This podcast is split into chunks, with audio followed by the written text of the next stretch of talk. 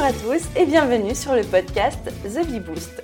Je suis Aline, business coach chez The Bee Boost et avec ce podcast, je partage toutes les semaines avec vous des conseils, des astuces et des stratégies pour booster votre business et devenir votre propre gourou, votre propre modèle de réussite. Alors, mettez-vous à votre aise, installez-vous confortablement et c'est parti pour l'épisode du jour. Hello les amis et bienvenue de nouveau dans ce nouvel épisode de podcast. Je suis tellement tellement contente de vous retrouver. Avant de commencer l'épisode du jour, qui un épisode euh, un petit peu spécial puisque c'est un épisode FAQ, c'est-à-dire qu'il y a 10 jours sur Instagram je vous ai et Facebook, je vous ai proposé de me poser absolument toutes vos questions, qu'elles soient rigolotes, sérieuses, business, personnelles, bref, tout était permis. Et j'ai récolté vos questions et je vais y répondre dans cet épisode. Si vous n'avez pas eu l'occasion pour X ou Y raison, parce que vous ne saviez pas, vous n'avez pas eu le temps, etc., vous avez des questions qui vous viennent par la suite, il y en aura d'autres. Il y aura d'autres épisodes comme ça. Je trouve ça super fun à faire. Vos questions m'ont fait beaucoup rire, voire même certainement surprise. Donc, je referai d'autres épisodes comme ça. N'hésitez pas à aller sur l'Instagram euh, Instagram, c'est TheBeBoost, tout attaché. Vous pourriez retrouver les posts où je demande régulièrement euh, les questions que vous pourriez avoir à me poser pour les futurs épisodes de podcast. Donc, avant de commencer l'épisode du jour, j'ai deux petites choses à vous dire. La première, c'est que là, j'enregistre, j'ai la chance incroyable d'enregistrer cet épisode depuis une chambre d'hôtel en Californie. Donc, je suis actuellement à San Diego et je suis à San Diego car j'ai assisté à l'événement The Entrepreneur Experience, pardonnez mon accent, de Amy Porterfield, qui était un événement pour entrepreneurs avec des, grands noms sur scène qui sont venus parler, dont Jasmine Starr, Rachel Hollis, Stu McLaren. Si vous ne les connaissez pas, mais vraiment allez checker ces personnes, je vous mettrai leur site dans la description parce que c'est vraiment, ils font un travail incroyable. Bref, du coup, j'ai été pendant trois jours à cet événement qui s'est terminé hier et je l'ai trouvé génial. J'ai appris plein de choses, j'étais inspirée et surtout j'étais inspirée de revoir entièrement ma stratégie de contenu pour The Bee Boost. Et je voulais vous en parler un petit peu dans ce podcast parce que du coup, il y a quelques petites choses qui vont changer. Pas beaucoup, mais quelques petites choses qui vont changer. Au jour d'aujourd'hui, je crée beaucoup de contenu, et c'est une bonne chose, mais c'est beaucoup trop. Au jour d'aujourd'hui, j'écris deux, articles de blog par semaine, un podcast, une newsletter, il y a des vidéos YouTube, et tous sur des sujets différents et je m'en sors plus et c'est compliqué et j'ai l'impression de devoir sacrifier la qualité de mon travail pour la quantité, ce qui n'est pas du tout, du tout une bonne option, vous le savez. Cet événement m'a permis d'ouvrir les yeux là-dessus et donc j'ai décidé, à partir de soit la semaine prochaine, soit dans 10 jours, je vais voir comment je peux mettre ça en place, de ne produire qu'un seul contenu par semaine, le lundi, mais qui sortira sur plein de plateformes. C'est-à-dire que je vais créer un, un contenu autour d'un sujet, mais ce sera à la fois un podcast, ce sera un article de blog, ce sera une vidéo YouTube et ce sera potentiellement le sujet de la newsletter, mais pas que, parce que la newsletter reste vraiment l'endroit privilégié où j'échange avec vous des conseils, des astuces, des histoires que je ne raconte nulle part ailleurs. Mais en tout cas, pour ce qui est du contenu accessible gratuitement et publiquement, on va rester sur un sujet par semaine et je pense qu'avec ce genre de stratégie, je serai capable de vous délivrer beaucoup plus de qualité, de quantité de, contenu euh, qui va en détail, qui vous donne des process étape par étape, bref, quelque chose de beaucoup plus qualitatif et utile pour vous qu'aujourd'hui où je me contentais de gratter la surface d'un sujet, mais je ne pouvais pas trop y rentrer aux profondeurs parce qu'il fallait que, que je crée les autres contenus aussi. Donc voilà pour le petit sujet qui va venir. Donc euh, en fonction de vos envies, de vos besoins et de vos goûts personnels, vous pourrez plutôt préférer écouter l'épisode de podcast, aller lire l'article de blog qui est associé, ou encore regarder la vidéo YouTube parce que je m'enregistrerai face caméra en train d'enregistrer le podcast. Et du coup, vous pourrez m'avoir en face de vous si vous avez envie de voir de ma tête en face de vous. Ça, c'était pour le petit changement à venir. Ensuite, la, deuxième petite chose que j'introduis avec cet épisode de podcast, c'est que j'ai envie, à partir d'aujourd'hui, de faire ce qu'on appelle... Euh, un auditeur shootout. Encore une fois, désolé pour mon accent, mais j'ai envie en fait de lire et d'introduire chaque épisode de podcast avec un de vos commentaires, un de vos avis que vous me laissez. Pourquoi? Parce que vous êtes de plus en plus nombreux à me laisser des super avis, surtout sur euh, Apple Podcast, sur YouTube, etc. Et sur Apple Podcast, je n'ai pas la possibilité de répondre à vos commentaires et je trouve ça tellement, tellement frustrant. Alors je me suis dit, eh bien, chaque épisode, je vais prendre un des auditeurs, un des commentaires et je vais lui faire une, petite déclaration d'amour, vous lire le commentaire. Et aujourd'hui, pour introduire cette nouvelle habitude, j'avais envie de reprendre le tout premier commentaire qu'on m'a laissé sur euh, l'Apple Podcast The Bee Boost, qui était le premier commentaire qui m'a fait tellement chaud au cœur. C'était il y a presque un an maintenant, parce que c'était, bon, presque un an. C'était au 15 janvier 2019, c'est un commentaire de Ecolette. Et c'était le tout premier que je lisais sur Apple Podcast et je me rappelle encore à quel point ça m'a fait chaud au cœur et à quel point ça m'a rendue heureuse et à quel point ça m'a motivée à continuer en me disant Waouh, il y a au moins une personne qui kiffe ce que je fais. Et vous savez ce qu'on dit, et je le pense sincèrement, mais moi, si je devais le faire juste pour une seule personne, ben je le ferais pour une seule personne. S'il y avait une seule personne qui devait lire mes articles de blog ou écouter mon podcast, eh ben je le ferais quand même parce que je voudrais aider cette personne à développer son business, à être plus heureuse, plus épanouie et à vraiment mener la vie qu'elle souhaite vivre. Donc merci ma petite Écolette pour ce tout premier commentaire qui est toujours le plus difficile à laisser, n'est-ce pas? Et surtout qui m'a tellement encouragée. Donc c'était un commentaire de 15 janvier 2019 où elle disait j'ai beaucoup aimé ce podcast, j'ai appris beaucoup de choses et en plus on a vraiment l'impression que ce sont des conseils donnés par une amie, c'est très agréable. Et ça je dis merci parce que c'est vraiment ce que j'essaye de faire avec vous en fait. C'est d'être la bonne amie qui vous parle parce que j'ai pas envie de vous parler depuis un piédestal. Je ne suis pas sur un piédestal, j'ai pas envie de vous parler comme un conférencier lors d'un séminaire ultra ennuyant et chiant parce que c'est pas le but voilà, j'ai vraiment envie d'être la, pop-up girl derrière vous, la nana qui vous donne des coups de pied aux fesses, la nana qui vous encourage, qui vous dit les choses euh, sans, filtre, euh, avec authenticité, avec transparence. Et vous connaissez, je partage avec vous autant mes fails que les réussites, les conseils, les petits coups de pied aux fesses qui vont bien, etc. Ok, ceci étant dit, on peut passer à la fameuse FAQ, foire aux questions. Donc, j'ai relevé toutes vos questions dans l'ordre où elles sont apparues. Donc, euh, il n'y a pas d'ordre, c'est pas trié, c'est juste l'ordre chronologique dans lequel on m'a posté. Vais y répondre au fur et à mesure, sachant que je les ai pas encore toutes lues, donc ça va être, euh, ça va être assez drôle. La première question, c'est une question de Delphine sur Facebook qui m'a dit, qui me demande, est-ce que j'ai l'habitude de travailler en affiliation pour les formations que je propose? et qui me dit qu'elle est intéressée pour le faire. Donc, pour ceux qui ne sont pas au courant, effectivement, moi, je suis coach business, donc je coach des personnes en direct, mais j'ai aussi des petites formations qui se baladent sur mon site. Il y en a une sur le blogging, une sur le Pinterest et une sur s'organiser quand on est entrepreneur pour arriver à tout faire et à optimiser ses process de création, etc. Et surtout à ne pas perdre de temps. Donc j'ai ces trois petites formations et effectivement, oui, je fais de l'affiliation dessus. Il y a deux conditions pour être affilié pour moi. C'est tout simplement d'avoir acheté au moins une des formations normales et ensuite il faut m'envoyer un petit mail. C'est pas quelque chose où vous pouvez vous inscrire tout seul dans votre coin. Il faut m'envoyer un mail en me disant j'aimerais être affilié pour tes formations et là je dis oui, pas de souci, etc je suis suis pas très, je très select hein, dans mon process. Globalement, dès que vous avez acheté une formation chez moi, vous pouvez être affilié. La seule condition, c'est que euh, bah, vous ayez peut-être un site internet ou voilà, enfin que, que je sente chez vous que vous êtes vraiment motivé et pas que vous débarquez de nulle part en mode euh, salut affiliation SVP merci au revoir quoi. Donc vous pouvez pour ça m'envoyer un mail à l'adresse hello@thebeboost.fr vous, vous, mettez ce que vous voulez dans le mail et puis euh, on en discute ensemble. Donc, est l'affiliation Et les commissions que je, que je paye à mes affiliés, c'est 30% pour chaque vente. Donc, si vous faites une vente à 149 euros, enfin, euh, je me complique la vie pour rien. Si vous faites une vente à 100 euros, ça vous fait 30 euros dans votre poche. Voilà Delphine, j'espère avoir répondu à ta question. Ensuite, j'ai une question de Juliette, ma copine Juliette des, des grenouilleries, qui demande c'est quoi tes cookies préférés? Eh bien en fait, j'aime les cookies, mais j'aime pas les cookies tant que ça. Et, ça, me fait rire parce que tout le monde me pose cette question en disant mais en fait les cookies c'est tes biscuits préférés. Mais non pas du tout et j'en profite pour vous expliquer un petit peu pourquoi j'appelle les gens les cookies de partout. Et eh bien tout simplement parce que je fais référence aux cookies internet et pas aux cookies les biscuits. Parce que un cookie c'est quoi? C'est un petit robot qui va sur un site internet qui est là en scred et qui collecte toutes les informations qu'il trouve et je trouvais ça très rigolo de comparer euh, bah, mes lecteurs, mes abonnés à des cookies qui vont sur euh, mon site et sur le site des, autres et qui récoltent les informations et qui les gardent et qui les travaillent après parce que je, pense qu'on fait un peu tout ça. Et donc c'est pour ça que j'ai appelé, j'ai commencé à appeler les gens les cookies. Effectivement, il y a le petit emoji euh, du biscuit à côté. Donc, on me demande maintenant tout le temps c'est quoi mes cookies préférés? Mais j'adore ces aux pépites de chocolat, tu vois. Si je devais répondre, ce serait ça. Ensuite, j'ai Stéphanie euh, de Dynasty Box qui me pose la question Où te vois-tu dans 5 ans? Ah, la fameuse question Où te vois-tu dans 5 ans?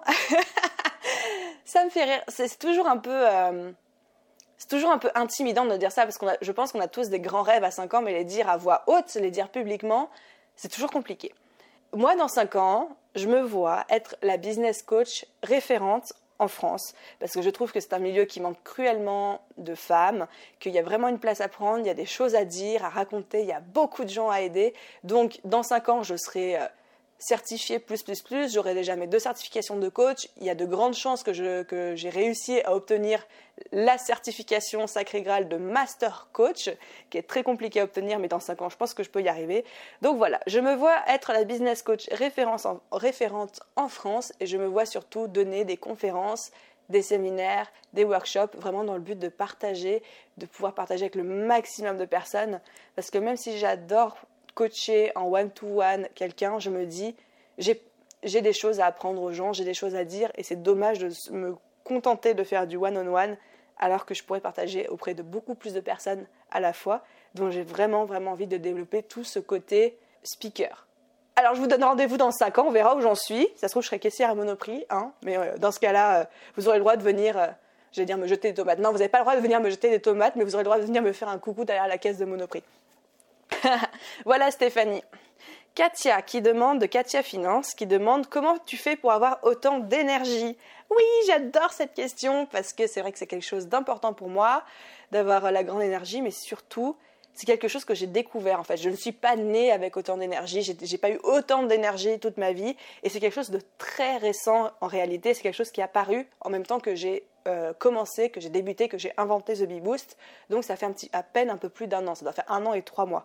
Et je pense qu'en fait, quand on est vraiment, vraiment aligné avec ce qu'on fait, quand on est passionné par ce qu'on fait, qu'on a un vrai but derrière, moi je vous parlais de mon but juste avant, qu'on a, on a cette énergie qui vient toute seule. J'étais pas comme ça avant, j'ai jamais été comme ça avant. Vous m'auriez rencontré au lycée, au collège, au début de mes études, mais j'étais la petite gamine boutonneuse, hyper introvertie, timide, qui, mais jamais j'aurais imaginé ça. Et en fait, c'est quelque chose qui vient tout naturellement quand vraiment on est passionné et que l'envie qu'on a de partager notre passion et notre message, elle prend le dessus en fait sur notre timidité. C'est vraiment ça, c'est vraiment ça. Et après, évidemment, il y a des petits tips au quotidien pour être euh, plein d'énergie, bah, y a déjà il y a bien dormir les amis, hein, forcément. Moi j'adore le matin, c'est mettre la musique à fond, je danse sous la douche, je vais faire mon sport et tout. Ça, ça me met de super bonne humeur. Et, euh, et puis comme tout le monde, on va pas se mentir, comme tout le monde, j'ai aussi des périodes un peu plus down, hein, mais ça, ça reste entre nous. mais voilà. Donc rester aligné avec ce qu'on fait, être aligné, être passionné, ça, ça aide beaucoup. Et ensuite, euh, écouter de la musique, danser, bouger, euh, ça c'est vraiment top. Ensuite, j'ai une question de Manon, de Manon euh, tiré du bagon sur Instagram, si tu te reconnais, qui dit quand tu t'es lancé, au bout de combien de temps as-tu vu des résultats corrects? Comment as-tu réussi à persévérer et à garder confiance en ton projet? Alors, au bout de combien de temps j'ai vu des résultats corrects? Quand je me suis lancée C'était en tant que freelance dans la retouche photo.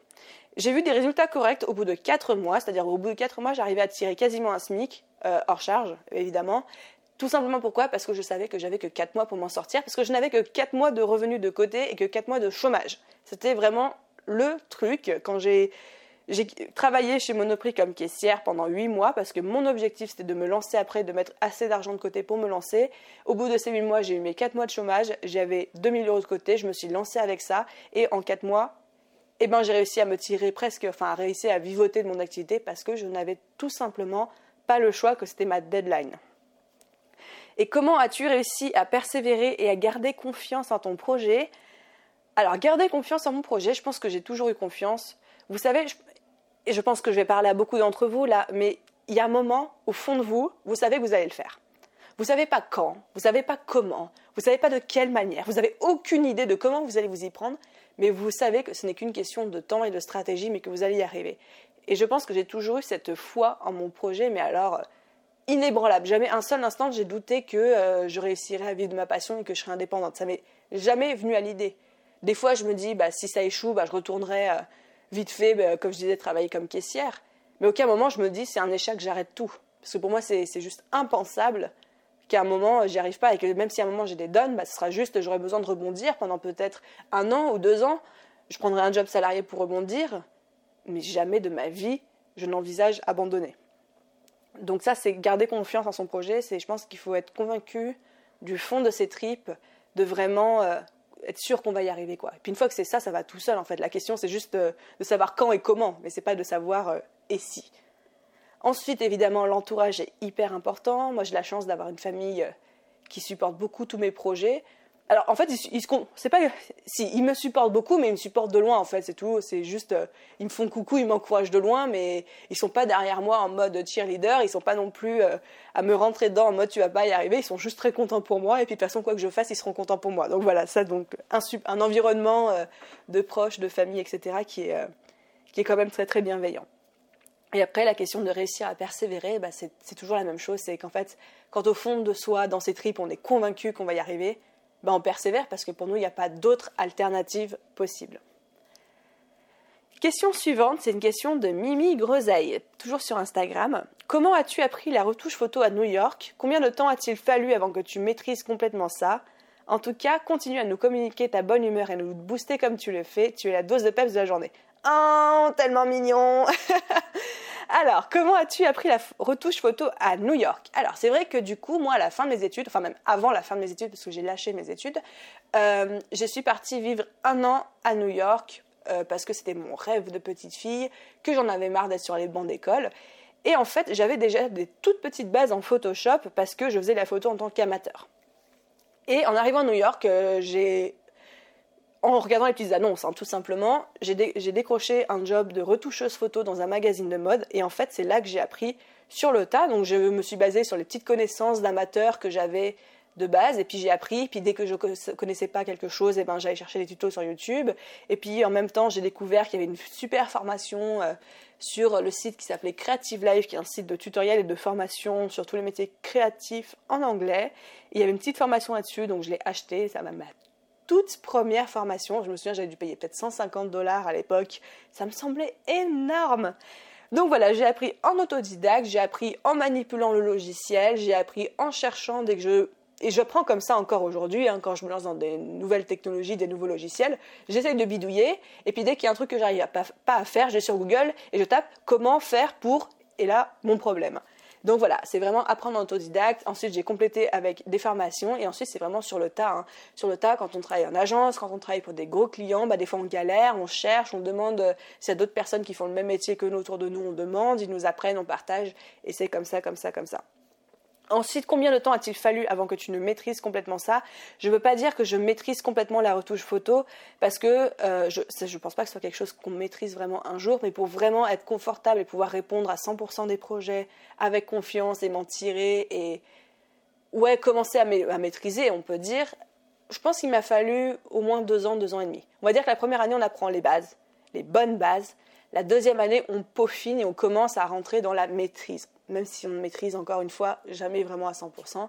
Donc ouais, il a fallu bien deux ans, sachant que la retouche photo, c'est un domaine qui est extrêmement technique, mais surtout qui bouge très très vite, parce qu'à chaque mise à jour de Photoshop, il y a beaucoup de choses qui changent, il y a des nouvelles techniques qui sont développées sans cesse, les, goûts, les, les cultures changent énormément, il faut toujours s'adapter, s'adapter, s'adapter.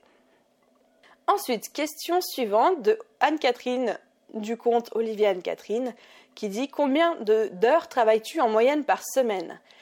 Ouais, ça c'est compliqué pour moi de répondre parce que je ne chronomètre pas, parce que ça change tout le temps en fonction de mon environnement. Par exemple, là, mes trois semaines passées en Californie, bah, j'ai beaucoup moins travaillé que d'habitude. Mais si je devais faire la moyenne, oh, je dirais peut-être entre 40 et 50 heures par semaine maintenant. Avant, c'était beaucoup plus. Avant, j'étais aux alentours des 70. Maintenant, j'ai un petit peu plus ralenti et j'essaye au contraire d'être efficace et pas, voilà, d'être dans la qualité, pas la et pas la quantité. Encore une fois, et donc de travailler efficacement avec des bons systèmes de productivité pendant 40 heures plutôt que de m'en faire 80, mais où je travaille à moitié, quoi. La question suivante est une question de SIA Digital, toujours sur Instagram. Tes coachings peuvent-ils être financés avec le CPF Je n'y connais pas grand-chose. Alors non, actuellement, mes coachings ne sont pas financés avec le CPF. Le CPF, de mémoire, c'est le congé pour formation. C'est euh, alors j'y connais pas trop ces trucs-là, mais je crois que c'est quand euh, on est salarié, on peut faire des demandes de formation qui sont financées par l'entreprise dans le cadre d'une cotisation, d'un taux horaire par an, etc. Je maîtrise pas trop non plus. Hein. A, je ne maîtrise pas non plus. Mais non, mes coachings actuellement, c'est en cours de réflexion, de préparation, mais actuellement ne peuvent pas être financés par le CPF. Gaël de Gaël Milora, je suis désolée, j'espère que j'écorche pas vos noms, vos prénoms, vos pseudos, etc. Si c'est le cas, N'hésitez pas à me le dire et pardonnez-moi, je vous en supplie. Donc Gaël qui me dit que devient le projet Pixelbiz? J'ai peut-être raté un épisode en chemin. Ah, j'avais pas envie d'avoir cette question, j'ai pas envie d'y répondre, je vais le faire quand même. Alors, le projet Pixelbee, c'était un projet que j'ai monté en hiver dernier le but pour moi, c'était deux choses. C'était un, de me monter un side business au sujet de la retouche photo, parce qu'aujourd'hui, je ne suis plus retoucheuse. J'ai arrêté pour me consacrer à temps plein euh, au business coaching. Mais je me suis dit, c'est quand même bête d'avoir cette expertise et de ne pas m'en servir. Donc, je me suis dit, je vais monter un side business où je vais créer des formations en ligne de retouche photo pour les entrepreneuses créatives. Donc c'est un truc que j'ai appelé Pixelbiz et ce qui était très rigolo, c'est que j'ai documenté en fait presque au jour le jour, je tournais une vidéo par jour en montrant les process de création de ce business, tout ce que je faisais, le site internet, le branding, les formations, les machins, les trucs. Il se trouve qu'on est arrivé en juin 2019, qui était le mois où j'étais censée créer les formations pour ensuite les lancer mi-juillet.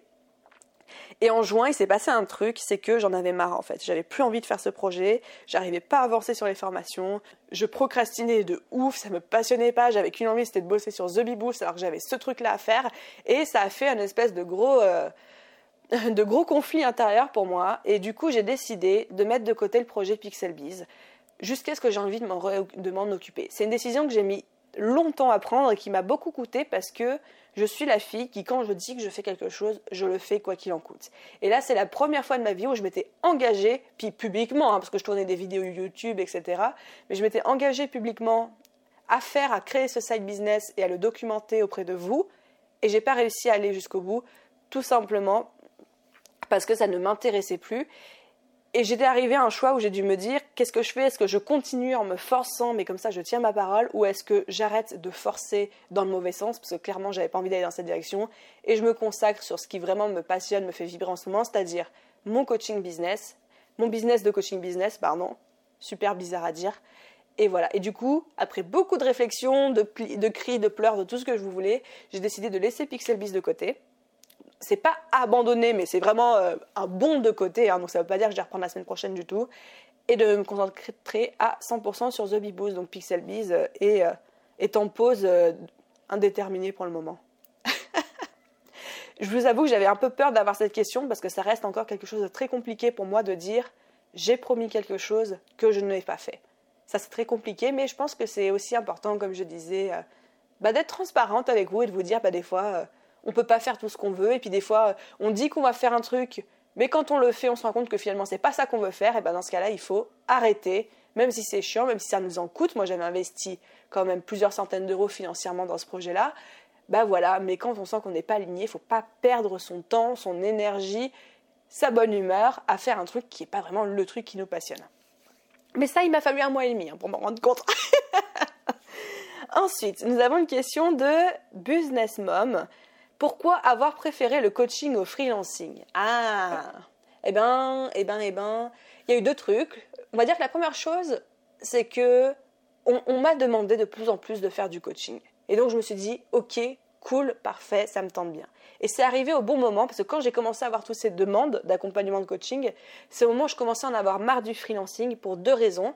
La première, c'est que quand on est freelance, même si on est freelance, on reste quand même au service d'un client. Moi, je bossais beaucoup dans les locaux de mes clients sur des missions longues, donc des fois, je passais deux mois avec des horaires de bureau, des collègues, du café, parce que même si j'étais pas dans l'entreprise, ben, c'était un rythme de salarié pour moi. Tout ce que je cherchais à éviter le client reste quand même celui qui dit amen ou pas amen. On a beau dire que freelance, on a notre compte. Moi, j'ai, en tout cas dans mon milieu, dans mon secteur, dans ma thématique de la retouche photo, j'étais quand même dans une relation où le client devient ton patron. Donc ça, ça me plaisait de moins en moins. La deuxième chose qui me, qui me gênait de plus en plus dans le freelancing, c'était par rapport à ma thématique, la retouche photo. J'aime la retouche photo, j'adore Photoshop, j'adore mon métier, mais d'un point de vue éthique, authentique, message que tu fais passer, franchement, en plus, moi, je bossais dans le luxe, dans la mode. J'avais des, enfin, mes, mes clients, c'était ma spécialité parce que j'adore ça. Mais mes clients, c'était des gens comme euh, L'Oréal, Yves Saint Laurent, Louis Vuitton, Yves Rocher et tout. C'est quand même des marques où, on vend, on vend des choses qui n'existent pas, on vend du rêve, on vend des paillettes, mais on vend des corps qui sont parfaits, on vend des produits qui soi-disant transforment euh, votre visage, alors que pas du tout. Bref, le message ne me plaisait pas. La technique, le métier me plaisait, mais le message pour lequel on utilisait mon travail me plaisait moins. Donc ça, plus le fait que j'en avais marre d'être au service de mes clients et que presque dans une relation de salariat parfois plus le fait qu'en dehors, on me demande de développer le coaching, où là, je suis vraiment à mon compte, je peux travailler d'où je veux dans le monde. En 2019, j'ai eu la chance de pouvoir voyager dans genre six pays différents, etc. Ça a été le déclic pour moi pour me dire, ok, je laisse tomber le freelancing, je préfère le coaching pour toutes ces raisons-là. Ensuite, j'ai une question de Mélanie. Son pseudo Instagram, c'est La Plume Rose. Avec tout ce que tu entreprends, as-tu encore un petit peu de temps à consacrer à ta vie privée à tes amis Alors oui, évidemment, j'ai une vie privée. Alors je suis célibataire, mais j'ai des amis, nos consorts, etc. J'ai une famille que je vais voir régulièrement aussi, même s'ils habitent un petit peu loin parce qu'ils sont à l'autre bout de la France par rapport à moi. Après, je vais pas vous mentir, moi j'adore travailler. Le travail c'est ma valeur numéro un dans la vie, c'est le truc le plus important dans ma vie. Donc j'y consacre beaucoup de temps, beaucoup plus que j'en consacre à mes amis ou à ma famille. Et je suis totalement en accord avec ça parce que c'est moi, c'est comme ça que je suis. Donc peut-être que pour quelqu'un d'extérieur, peut-être vous si vous écoutez à ce moment-là, le rythme que, j'ai actuellement, ça pourrait vous paraître complètement dingue. Moi je me sens très bien avec ça. Mais pour répondre à ta question clairement, oui, j'ai encore un petit peu de temps à consacrer à ma vie privée, à mes amis. J'arrive à partir en voyage, j'arrive à aller boire des verres avec mes amis le soir, j'arrive à aller voir ma famille pendant 4 jours, 5 jours, une semaine si j'ai envie. Je ramène mon ordi, je travaille un petit peu de temps en temps. Il y a toujours moyen de s'arranger.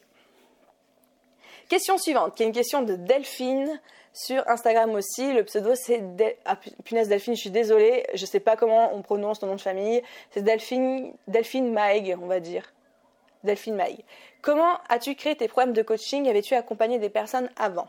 Alors oui, avant de me lancer à 100% dans le coaching business, j'ai coaché 4 personnes en sous-marin pendant presque 6 mois, plus même plus de 6 mois, justement pour commencer à me faire euh, à faire mes armes en fait, à voir comment ça se passait, à voir si ça me plaisait bien, etc. Parce qu'il était hors de question pour moi de me lancer euh, peut-être euh, peut la première dans un truc si j'étais pas sûre que ça me plaisait et que j'étais faite pour ça.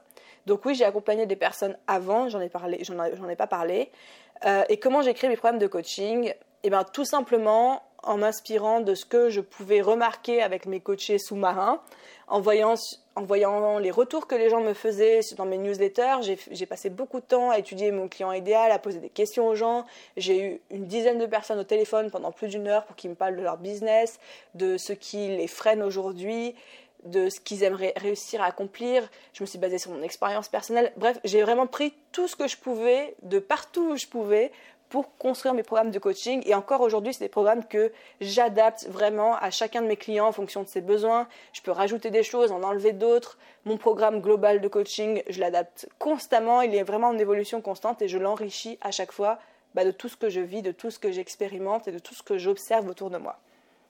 Ensuite, question de Isabelle, Your Next Step Coaching, qui dit Je suis aussi. Ah bah voilà, c'est la même question. Je suis aussi intéressée de savoir comment tu as fait pour créer des programmes de coaching. Bah voilà, je viens de répondre. J'ai pris comme base mon expérience et euh, une base qui me semblait euh, la base logique, hein, qu'on voit un petit peu de partout. Euh, comment on fait pour travailler sur sa personnalité, son client idéal, son offre, définir ses tarifs, se faire connaître, établir une stratégie de com. Donc ça, c'est vraiment les gros éléments de base qu'on retrouve sur n'importe quel blog, n'importe quel site, etc. Et ensuite, ça, je l'ai vraiment enrichi avec tout ce que j'ai pu observer, entendre, écouter autour de moi. Marion, de Marion Cluptil, Redac Web, quels sont les sujets que tu abordes lors de tes séances coaching? Est-ce uniquement du travail sur soi ou un mix business? J'adore cette question. Alors, du coup, j'ai un peu répondu, mais je vais faire euh, une réponse plus détaillée ici. J'ai un programme de base pour mon coaching. Donc, sachant que moi j'ai trois packs. J'ai un pack 3 séances, un pack 8 séances et un pack 20 séances. Effectivement, si vous prenez un pack 3 séances, c'est plutôt pour travailler sur une problématique précise. Donc, on ne va pas faire tout un business plan et voir tous les aspects d'un business en trois séances. C'est pas possible. Mais de manière générale, j'ai une trame globale où on commence à travailler sur le client idéal et la personnalité, votre personnalité, parce que pour moi, c'est les deux piliers principaux d'un business, et que lorsqu'on connaît sa personnalité sur le bout des doigts, lorsqu'on connaît son client idéal sur l'autre bout des autres doigts de l'autre main, et qu'on arrive à faire le mix entre les deux, c'est là que naît le business parfait qui cartonne. Le mix entre vous, votre personnalité, votre message, votre vision du monde, et votre client idéal, ce que vous pouvez lui apporter. Donc généralement, ça, c'est les premières séances qu'on fait on travaille là-dessus. Ensuite, on commence à travailler sur le site internet, comme on fait un site qui convertit, on, travaille sur les offres, on travaille sur les prix, on travaille sur la stratégie de communication. Et bien sûr, plus on travaille sur ces choses-là, plus il y a du travail sur soi qui vient au fur et à mesure des besoins. Donc ça, c'est très différent en fonction des personnes que je coach, mais en travaillant sur ça, on se rend compte qu'il y a des freins, qu'il y a des blocages. Peut-être que quand on va parler sur la stratégie, quand on va fixer les tarifs de l'offre, je vais me rendre compte que chez mon coaché, il y a un vrai problème par rapport à avoir conscience de sa valeur et fixer son tarif. Alors peut-être que là, on va passer une séance, deux séances, trois séances à travailler sur la vision de soi, la confiance en soi et surtout prendre conscience de sa valeur et du fait qu'on peut facturer un prix décent même si on n'ose pas. Donc il y a beaucoup de travail sur soi, mais ça part toujours d'une base business, parce que moi je suis là pour vous aider à générer des résultats. Vraiment, c'est mon objectif, générer des résultats. On fixe ses objectifs à la première séance et après on y go. Et dès que je sens qu'il y a un frein qui est plus personnel, développement personnel, travail sur soi à faire, dès que je sens le frein, pouf, j'arrête l'évolution de business, on lève le frein et ensuite on continue. Et ensuite Marion avait une deuxième question qui était quel est ton objectif à 12 mois de ton lancement en tant que coach? Donc 12 mois de mon lancement, ça nous ramènerait, mon lancement officiel c'était septembre 2019, donc ça nous ramènerait en septembre 2020. Septembre 2020, ah bah ça tombe bien que tu me poses ça comme question. Septembre 2020, gros teasing, j'en ai encore parlé à personne, mais j'aimerais lancer une formation en ligne, une énorme formation sous forme de coaching de groupe, etc., qui va être euh, une formation de coaching business. Je commence à avoir une idée de la structure, j'ai pas encore d'idée de nom, de je sais pas quoi, mais voilà, énorme formation qui va arriver où je vais prendre un nombre limité d'élèves et sous forme de coaching de groupe, on va booster votre business, on va vous faire arriver euh, au 5K, au 10K, bref, on va propulser votre business et ça, ça va être euh, mon objectif pour septembre 2020. Donc voilà où je me vois dans 12 mois à lancer ce truc. Ça va être encore un gros, un gros chantier. Ensuite, j'ai une question de Véronique. Bienvenue chez Véro. Elle me demande un truc culinaire que j'ai découvert en voyage. Ah, alors attends, j'ai découvert un truc. C'était, je crois, c'était en, euh, en Serbie. Mais c'est un truc des pays de l'Est. Mais en, gros, en Serbie, j'ai découvert qu'ils faisaient des espèces de soupes dans du pain. En fait, ils prenaient une espèce de, pain euh, pas carré, mais un peu. Enfin, vous voyez les pains épais, là, comme les pains qui servent à faire les pains surprises. Et en fait, ils creusent à l'intérieur, ils enlèvent la mie, donc il reste que la croûte, ça fait comme un bol. Et à l'intérieur, ils, mettent euh, genre du ragoût à base de viande, de jus, de légumes, etc. Et j'ai découvert ça, là-bas et j'ai trouvé que c'était du génie. Bref, j'ai trop aimé. Et je sais que le, concept a été repris il n'y a pas très longtemps par Jean Humbert, là, vous savez, le gagnant d'un Top Chef ou d'un Master Chef, là, qui a ouvert euh, une chaîne qui s'appelle Les Bols de Jean, où en fait il fait ça, c'est des, bols en pain dans lesquels il met euh, des ragoûts, quoi. Voilà, belle découverte culinaire. Ensuite, question de Cyrielle de Be Conscious by Sea, le pays où je rêverais d'habiter. Eh ben, vous savez quoi? Moi, j'adore habiter en France. J'aime mon pays. J'adore Paris. Euh, donc, je suis très contente d'habiter là. Et si je devais faire un moite-moite, parce que ce serait pas du temps plein, mais je voudrais habiter à New York. Donc mon rêve ultime, ce serait de faire un mi-temps entre Paris et New York et de faire des allers-retours entre les deux. Vraiment. Ensuite, j'ai une question de Her Success Agency. Quel âge as-tu? Pourquoi as-tu choisi d'être coach? Alors, j'ai 27 ans. À l'heure à laquelle j'enregistre ce podcast, en, en octobre 2019, j'ai 27 ans. Et pourquoi j'ai choisi d'être coach? Ben, En fait, j'ai pas choisi, c'est qu'on m'a demandé des coachings et plus j'y réfléchissais, plus je me disais que c'était vraiment top top top comme métier et plus j'ai travaillé sur moi, plus j'ai appris à me connaître, plus je me suis dit que c'était le métier qui était fait pour moi. Donc j'ai pas envie de tomber dans le dans la vieille phrase cliché en disant euh, j'ai pas choisi d'être coach, c'est le coaching qui m'a choisi. Non, c'est pas ça, mais voilà, c'est j'ai pas un jour je me suis pas levée en disant je vais être coach. C'est un truc qui est venu petit à petit, plutôt de l'extérieur en fait. C'est pas moi qui ai pris les décisions, mais c'est les opportunités qui se sont présentées à moi qui m'ont emmené dans cette voie. Et quand j'ai commencé à voir ces, ces, opportunités, je me suis fait ah ouais mais putain en fait c'est c'est ça que je veux faire quoi. Une question de agence comme R sur Instagram toujours. Comment tu développes ton côté créatif? Eh ben tout simplement, je pense que le secret c'est d'accepter de voir la créativité de partout, c'est-à-dire que je peux regarder par la fenêtre, je peux écouter un truc qu'on me dit, je peux entendre et et accepter de garder euh, l'esprit ouvert et de, de, trouver de la créativité en nous. C'est n'importe quoi ce que je raconte, ça n'a aucun sens. Mais voilà, mais c'est par exemple, je vais écouter une publicité et puis cette publicité, elle va me, me faire penser à un truc et du coup, je vais noter l'idée et peut-être que c'est une idée de merde, mais on s'en fout, mais développer ce réflexe de dès qu'on est en face d'une situation, d'une image, d'une publicité, d'un paysage, euh, d'une phrase, d'un son, d'une musique et qu'il y a une idée qui nous vient en tête, c'est de tout de suite la noter. On s'en fout que ce soit une idée de merde, on s'en fout que ce soit une idée de génie. L'important, c'est de tout noter. Pourquoi? Parce que déjà, on va entraîner notre cerveau à détecter des opportunités, des, créatives, des trucs créatifs de partout. Et ensuite, et notre œil aussi, parce que euh, vu que j'ai mon background de euh, photographe, retoucheuse, etc., j'ai beaucoup entraîné mon œil en regardant des images, en m'entraînant à analyser la lumière, où que j'aille, etc.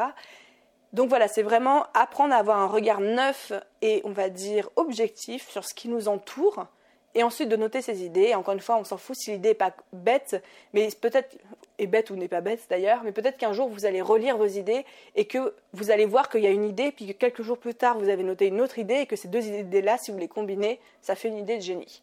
Donc notez tout, on ne sait jamais qu'est-ce qui va pouvoir vous servir plus tard ou non. Donc ça, c'est comment je développe mon côté créatif. Je fais pas d'expo, je vais pas voir des films bizarres. Moi, je suis très blockbuster, donc euh, y a pas de, je vais pas voir des peintures toute la journée. C'est juste euh, avoir un regard d'enfant et un regard euh, complètement objectif sur tout ce qui nous entoure et, et s'ouvrir à toutes les idées qui peuvent nous venir en tête. Et ensuite, j'ai une dernière question, on arrive à la fin. Dernière question de am.bib sur Instagram aussi. Comment étaient tes débuts d'habitude côté entrepreneuriat Tu as connu des refus ou des gens qui n'y croyaient pas et te disaient que c'était irréaliste.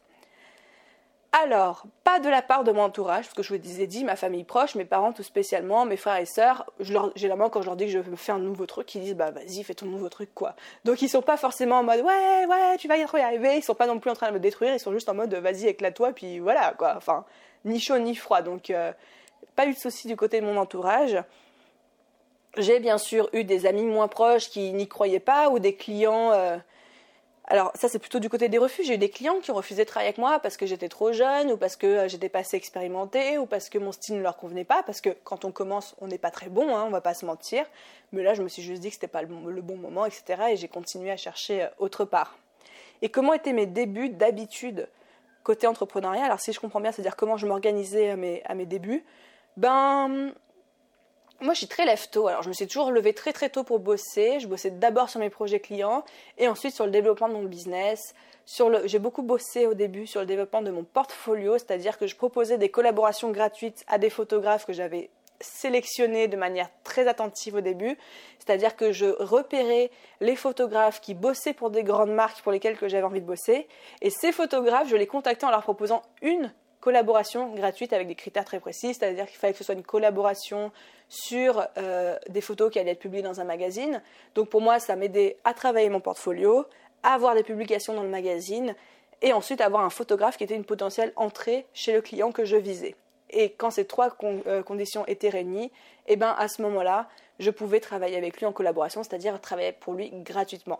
Donc je travaillais sans rémunération, mais je savais par derrière que j'avais ces trois bénéfices.